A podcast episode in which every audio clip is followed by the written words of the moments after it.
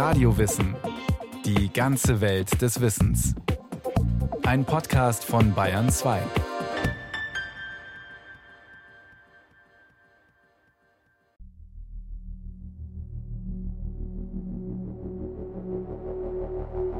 Hierauf sagte Kain zu seinem Bruder Abel, gehen wir aufs Feld. Als sie auf dem Feld waren, griff Kain seinen Bruder Abel an und erschlug ihn. Ein hinterhältiger Brudermord. Und das gleich auf den ersten Seiten der Bibel. Da sprach der Herr zu Kain, was hast du getan? Das Blut deines Bruders schreit zu mir vom Ackerboden. So bist du verflucht, verbannt vom Ackerboden, der seinen Mund aufgesperrt hat, um aus deiner Hand das Blut deines Bruders aufzunehmen. Wenn du den Ackerboden bestellst, wird er dir keinen Ertrag mehr bringen. Rastlos und ruhelos wirst du auf der Erde sein. Kein. Von nun an ein ewig Flüchtender. Kein schönes Schicksal. Dabei waren im Kapitel davor seine Eltern Adam und Eva gerade erst aus dem Paradies vertrieben worden. Wegen eines Apfels. Richtig zornig war Gott deswegen. Zur Frau sprach er, viel Mühsal bereite ich dir, so oft du schwanger wirst. Unter Schmerzen gebierst du Kinder. Zu Adam sprach er, weil du auf deine Frau gehört und von dem Baum gegessen hast, von dem zu essen ich dir verboten hatte, so ist verflucht der Ackerboden deinetwegen. Unter Mühsal wirst du von ihm essen, alle Tage deines Lebens. Schmerzen, Blut, Schweiß. Und so geht es noch eine Weile weiter. In den nächsten Kapiteln kommen noch die Sintflut, die nur einige wenige dank Noahs Arche überleben, Abraham, der seinen Sohn Isaak fast geopfert hätte, und die Zerstörung der Städte Sodom und Gomorra. Die Erzählungen am Anfang des Alten Testaments lesen sich wie eine Abfolge menschlicher Katastrophen. Die Genesis ist quasi so eine Bestandsaufnahme der Gewalt, also der Probleme, die dort auftauchen, aber auch in den späteren Teilen der Bibel strotzt es ja nur von Mord und Totschlag, von Vergewaltigung, Völkermorde und dergleichen mehr. Kai Michel ist Historiker und hat zusammen mit dem Evolutionsbiologen Karel van Schaik das Buch Tagebuch der Menschheit geschrieben. Sie interpretieren die Bibel darin aus einer evolutionsbiologischen Perspektive. Bibel ohne Heiligenschein nennen sie das. Das klingt ein wenig spöttisch, aber sie wollen damit weder eine religiöse Aussage treffen, noch das Wort Gottes in Frage stellen. Denn das ist die Bibel ja für viele Gläubige. Vielmehr geht es den Wissenschaftlern um Erkenntnisse über den Menschen selbst. Denn das Alte Testament, auf das Kai Michel und Karel van Schaik sich fokussieren, wurde über einen Zeitraum von gut tausend Jahren verfasst.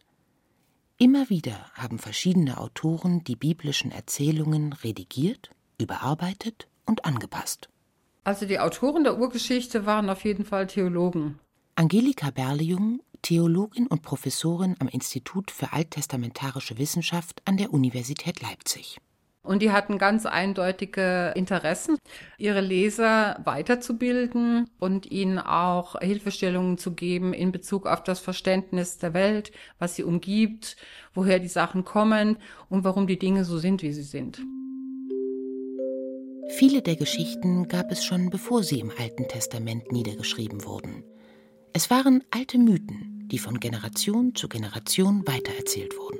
Andere Geschichten, die sind von den Theologen der damaligen Zeit entwickelt worden, um einfach bestimmte Archetypen, bestimmte Charakter zu, ja, zu präsentieren und wie die sich eben exemplarisch verhalten. Das waren dann keine Leute, die historisch gelebt haben oder so, die Frage wäre ganz falsch, sondern die werden entworfen als Typen.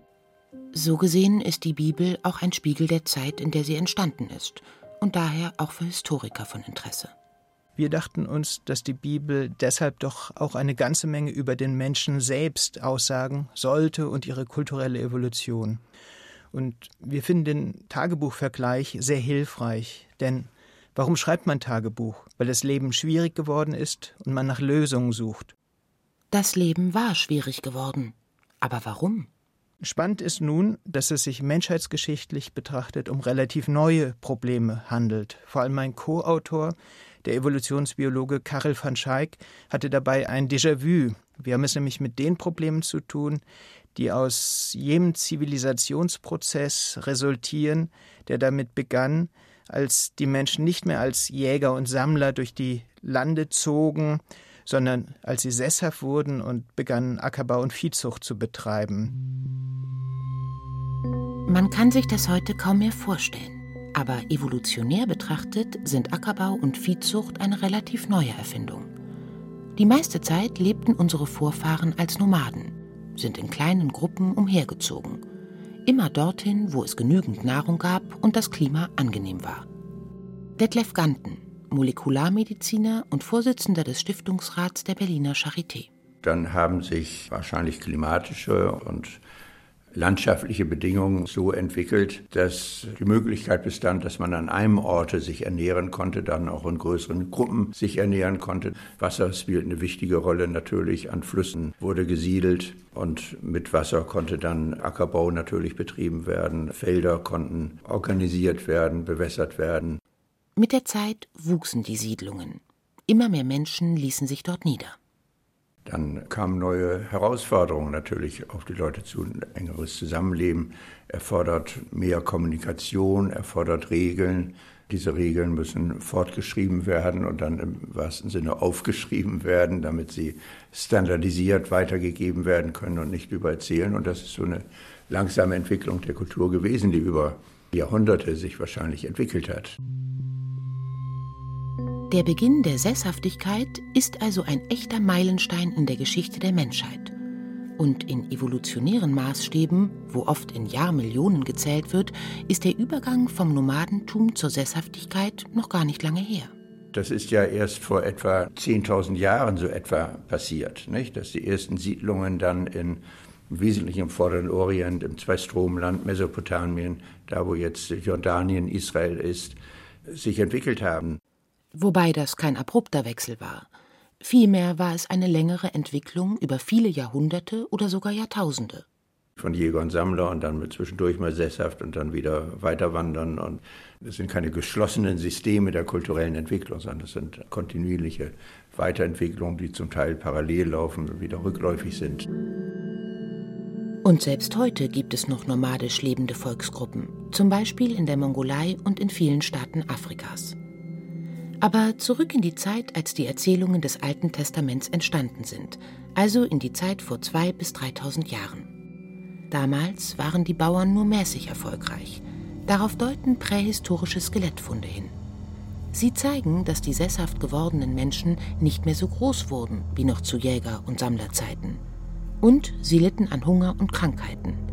Dazu beigetragen haben dürften regelmäßige Überschwemmungen, die Ernten und Viehherden vernichteten. Nomaden wären einfach weitergezogen. Für die sesshaft gewordenen Bauern bedeuteten die Naturkatastrophen dagegen, im nächsten Winter hungern zu müssen. Eine menschliche Tragödie. Kein Wunder also, dass das Thema auch in der Bibel aufgegriffen wird. Die Flut auf der Erde dauerte 40 Tage. Das Wasser stieg und hob die Arche immer höher über die Erde. Das Wasser war auf der Erde gewaltig angeschwollen und bedeckte alle hohen Berge, die es unter dem ganzen Himmel gibt. Da verendeten alle Wesen aus Fleisch, die sich auf der Erde geregt hatten, Vögel, Vieh und sonstige Tiere, alles, wovon die Erde gewimmelt hatte, und auch alle Menschen. Übrig blieb nur Noah und was mit ihm in der Arche war. Spannend ist daran, es gibt rund um die Welt ähnliche Flutgeschichten. Also es ist davon auszugehen, dass es öfter große Fluten gegeben hat. Es gibt dort auch viele Vermutungen, welche das gewesen sein könnte.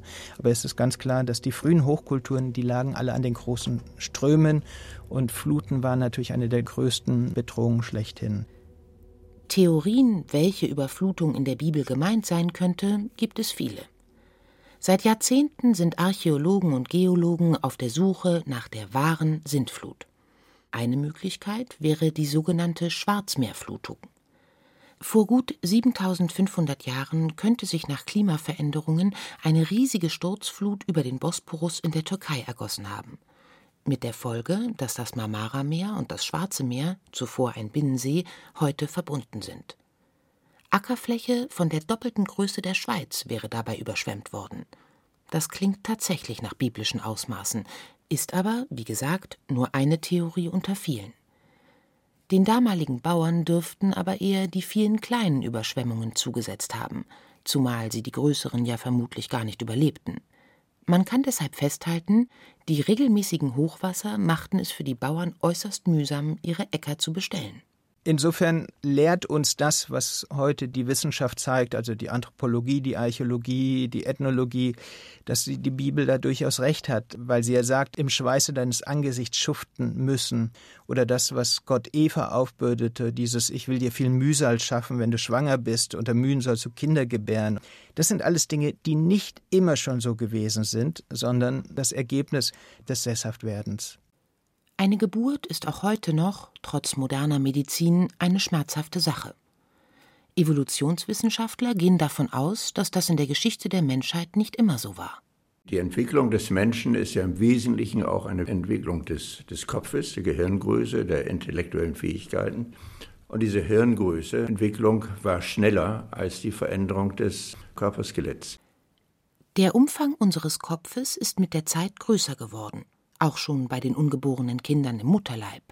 Doch das Becken der Frauen wurde nicht im selben Maß größer und breiter, zumal die Bäuerinnen der Frühzeit, wie erwähnt, vom Körperbau eher etwas kleiner waren als die Nomadinnen. Und diese Diskrepanz hat sich dann aus der unterschiedlichen Entwicklung von Hirn und Beckengröße entwickelt. Und dann wurde die Geburt schwieriger. Ja. Heute haben wir Krankenhäuser und moderne Geburtshilfe. Die Menschen damals mussten ihre Probleme anders bewältigen. Und das taten sie auch mit Hilfe der Erzählungen der Bibel. Die Buchautoren Michel und van Schaik sind davon überzeugt, dass all diese Geschichten einfach Ausdruck dieses unbestimmten Gefühls sind, dass mit diesen Lebensumständen irgendetwas nicht recht passt und dass man überlegte, wie konnte es dazu kommen und was können wir dagegen tun. Man brauchte eine Erklärung für die allgegenwärtigen Leiden und Mühen. Die Vorstellung eines allmächtigen Gottes war da wohl naheliegend. Die ganze Weltwahrnehmung damals war religiös. In allen Lebensbereichen spielten überirdische Mächte eine entscheidende Rolle. Insofern sind weite Teile der Religion, wie wir sie in der Bibel finden, das ist einfach schlicht die Wissenschaft ihrer Zeit. Das ist die Art und Weise, wie sich die Menschen das Unheil versuchten zu erklären und wie sie versuchten, es aus der Welt zu räumen. Als Urheber der Katastrophen galt also Gott. Aber welche Erklärungsmodelle fand man dafür?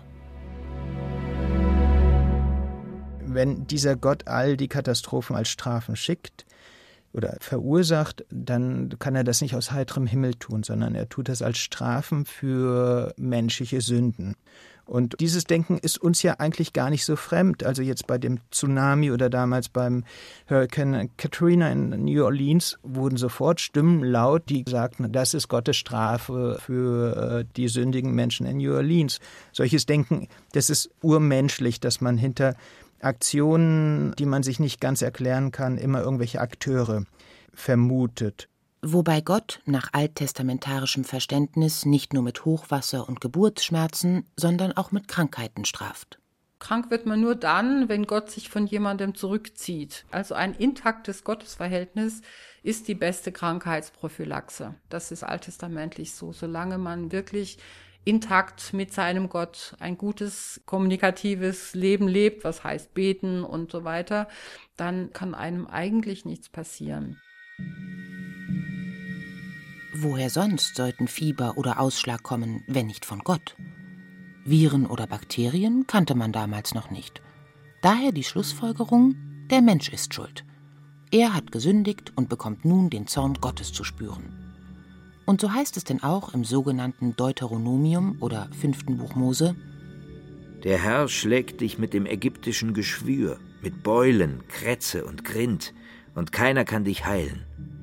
Der Herr schlägt dich mit Wahnsinn, Blindheit und Irresein. Medizin, so schreibt der amerikanische Anthropologe George Murdoch, war über lange Zeit nichts anderes als angewandte Religion. Das wirkt bis heute nach. Schließlich suchen wir ja auch heute noch die Götter in Weiß auf, wenn es uns schlecht geht. Für die Menschen der Frühzeit hatte es einen entscheidenden Vorteil, wenn Gott hinter Krankheiten steckte. Dann kann man sich daran machen, herauszufinden, was diesen Gott in Rage versetzt. Und einfach durch die Beobachtung der Realität glaubte man dann, jene Bereiche identifizieren zu können, in denen Gott sehr, sehr leicht in Rage geriet oder erzürnt war. Und dann hat man versucht, Regeln aufzustellen, dass man die Handlungen unterließ, die Gott in Wut versetzen konnten, zornig machten. Das hilft Menschen auch nach einer Katastrophe, einer schweren Krankheit, einer verlorenen Ernte, nicht den Lebensmut zu verlieren, sondern nach vorne zu schauen. Wenn ich die Katastrophe sozusagen als Warnschuss sehe, vorausgesetzt ich überlebe sie natürlich, dann kann ich mein Verhalten entsprechend ändern und mein Gottesverhältnis wieder richten und dann bin ich vor weiteren Katastrophen sicher. Also das ist an sich so eine Art von Katastrophendidaktik und das gilt auch für Krankheiten, dass sozusagen diese kleineren Schläge, die man im Leben erfährt, dass man überlegt, was habe ich verkehrt gemacht oder was könnte ich besser machen. Deshalb liest sich die Bibel zeitweise wie ein praktischer Ratgeber. Was ist rein? Was ist unrein? Vor welcher Tätigkeit muss man die Hände waschen? Nach welcher Krankheit sein Hemd verbrennen? Welche Tiere darf man essen? Solche Regeln gibt es in fast allen Religionen. In der Frühzeit waren solche Hygienegebote umso wichtiger, je größer die Siedlungen wurden. Also die Städte hatten schon, denke ich, ein grundsätzliches Problem mit Hygiene und vor allem mit Abwasser auch. Ne? Und die Sachen mit Toiletten ist ja sowieso ein ganz großes Problem. Also da muss man ganz klar sagen, das war ein Problem und äh, da haben sich mit Sicherheit also viele Krankheiten abgespielt, die man sich selber zugefügt hatte, weil man einfach gar nicht gesehen hat den Zusammenhang zwischen Krankheit und Wasser. Wann immer Menschen eng zusammenleben, ist die Übertragungsgefahr von Infektionskrankheiten natürlich größer. Und insofern ist die dichtere Besiedlung von Regionen immer dann auch eine Gefahr für die Verbreitung von Infektionskrankheiten. Das gilt nicht nur für Infektionen von Mensch zu Mensch, sondern auch für Infektionen von Tier zu Mensch. Denn damals begannen die Bauern, Rinder, Schafe und Ziegen zu domestizieren. Sie lebten mit ihrem Vieh auf engstem Raum, so dass Krankheitserreger leicht auf den Menschen überspringen konnten. Die Folge war, vor allem in größeren Siedlungen grassierten regelmäßig Seuchen, die große Teile der Bevölkerung dahinrafften.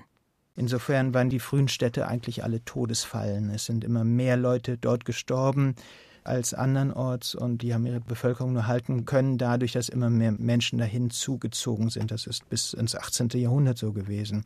Also Städte waren einfach Seuchenherde und Orte massiver Gewalt. Und immer wieder kollabierten sie auch. Für die Bibelautoren ließ das nur einen Schluss zu. Gott gefällt das Treiben in den Städten nicht. Warum würde Gott sonst die Städte so oft mit Unglück heimsuchen? Brände beispielsweise waren ein großes Problem. Viele Gebäude waren ja aus Holz und auch Steingebäude hatten ja Deckenbalken aus Holz. Also das ist was, was man eben bei Ausgrabungen auch also ganz gut sehen kann, dass die fast alle durch Feuer zerstört worden sind. Und man muss halt sagen, wenn es an einer Ecke anfängt zu brennen, das zu löschen, das war halt sehr, sehr schwierig, weil die Gassen waren sehr eng, eine Feuerwehr hat es nicht gegeben. Und das Löschwasser an den Ort des Brandes zu bringen, das hat im Normalfall auch nicht wirklich gut geklappt. Also es war schon ein Problem, dass das normale Feuer zum Kochen, ne, das muss man ja auch irgendwie bändigen. Wenn einem das außer Kontrolle geraten ist, dann hatte man ruckzuck das Haus niedergefackelt oder gleich die Nachbarschaft gleich mit. Und politische Feinde, die haben Feuer gelegt in den Siedlungen ganz gezielt. Da gibt es Bilder, wo man das sogar sehen kann. Und dann ist, denke ich, wirklich alles abgebrannt. Als die Sonne über dem Land aufgegangen war, ließ der Herr auf Sodom und Gomorra Schwefel und Feuer regnen. Vom Herrn, vom Himmel herab. Er vernichtete von Grund auf jene Städte und die ganze Gegend, auch alle Einwohner der Städte und alles, was auf den Feldern wuchs. Viele Archäologen haben sich auf die Suche nach Sodom und Gomorra gemacht. Erdbeben oder gar ein Kometeneinschlag könnten sie zerstört haben, wurde gemutmaßt. Für die Buchautoren Michel und van Schaik ist es aber unwichtig, welche Städte gemeint sein könnten und ob es sich überhaupt um bestimmte Städte gehandelt hat. Die Geschichten sind ja gerade deshalb so erfolgreich, weil sie archetypisch für das Hauptproblem von Städten stehen. Also Städte sind die ganze Weltgeschichte hindurch immer von Katastrophen heimgesucht worden. Die Zerstörung von Jerusalem und Rom, der große Brand von London, das Erdbeben, das Lissabon vernichtete und all die Städte, die in Kriegen in Schutt und Asche versanken. Also deshalb Sodom und Gomorra sind überall. Vermutlich ist das eines der Erfolgsgeheimnisse der Bibel. Sie ist schließlich das meistgelesene Buch der Welt. Sie spricht die Menschen an, weil ihre Geschichten archetypisch für Probleme der Menschheit stehen. Verursacht wurden diese Probleme evolutionsgeschichtlich gesehen oft dadurch, dass die Menschen sesshaft geworden waren. Und das bedeutete auch schweißtreibender Ackerbau, Geburtsschmerzen, Hochwasser, ansteckende Krankheiten und Brände, die ganze Städte in Schutt und Asche legten. Andererseits zeigt sich auch, obwohl Glaube und Wissenschaft zwar in vielerlei Hinsicht Gegensätze sind, können Wissenschaftler dennoch die Bibel als historische Quelle nutzen. Und in einigen der mythisch anmutenden Geschichten finden sie auch einen historisch wahren Kern.